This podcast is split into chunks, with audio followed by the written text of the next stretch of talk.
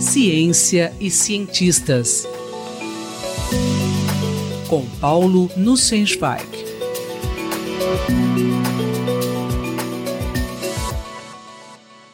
Professor Paulo Nussensweig, como a ciência pode melhorar a transparência na divulgação de pesquisas? Caro Júlio, caras e caros ouvintes.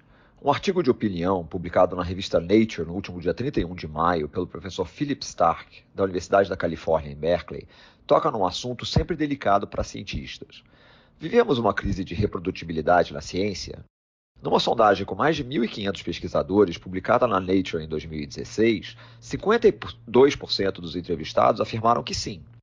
Em artigo na revista Science, em 16 de fevereiro desse ano, Matthew Hudson relata problemas de reprodutibilidade na área de inteligência artificial, de grande visibilidade no momento.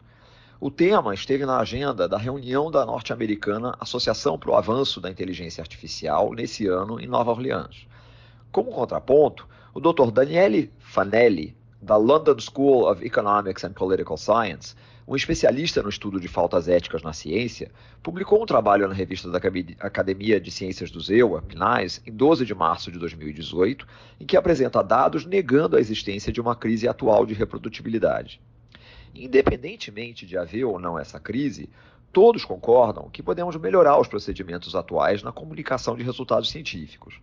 O professor Stark afirma que não aceita atuar como árbitro de artigos que não contenham elementos suficientes que permitam verificar os resultados apresentados. Ele argumenta que não existe um termo no nosso vocabulário científico para dizer você não me contou o que fez com detalhamento suficiente para que eu pudesse verificar se está correto. Para contornar essa dificuldade, ele propõe cunhar um neologismo, pré-produtibilidade, Segundo ele, para que a reprodutibilidade seja possível, é necessário antes haver pré-produtibilidade. Um experimento ou análise é pré-produtível se ele foi descrito em detalhe suficiente para que outros possam reproduzi-lo. Por exemplo, ele afirma que em todos os artigos que submete para publicação, apresenta os códigos dos seus softwares e todos os dados brutos obtidos, desde que não haja impedimentos legais e éticos.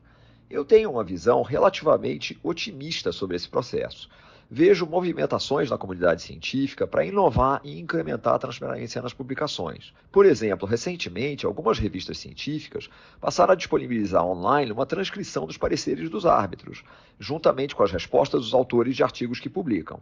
Os autores têm direito a solicitar que o material permaneça confidencial. Os árbitros são informados sobre a prática quando o parecer é pedido. Caso desejem, os árbitros podem se identificar.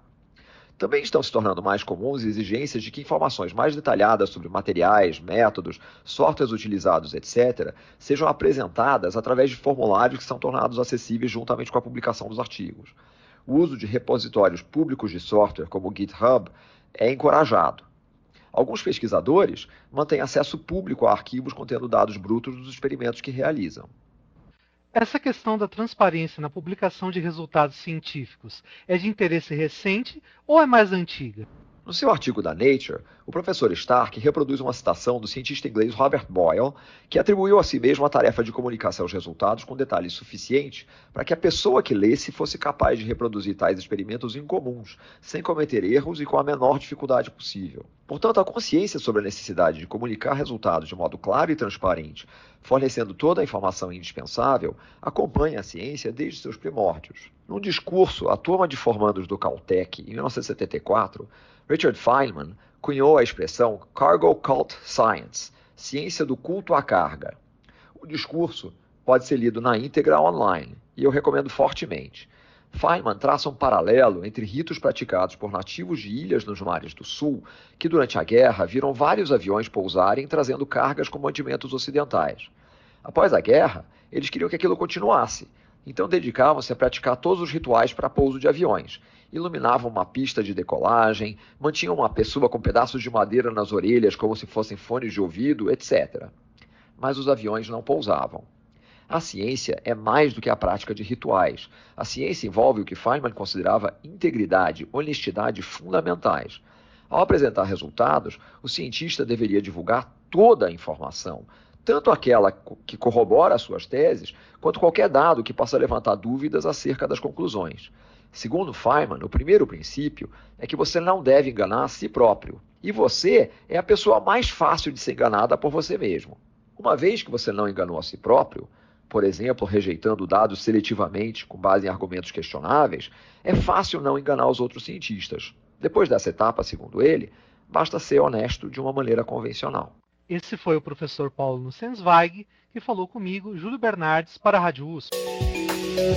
Ciência e cientistas. Com Paulo Nussensweig.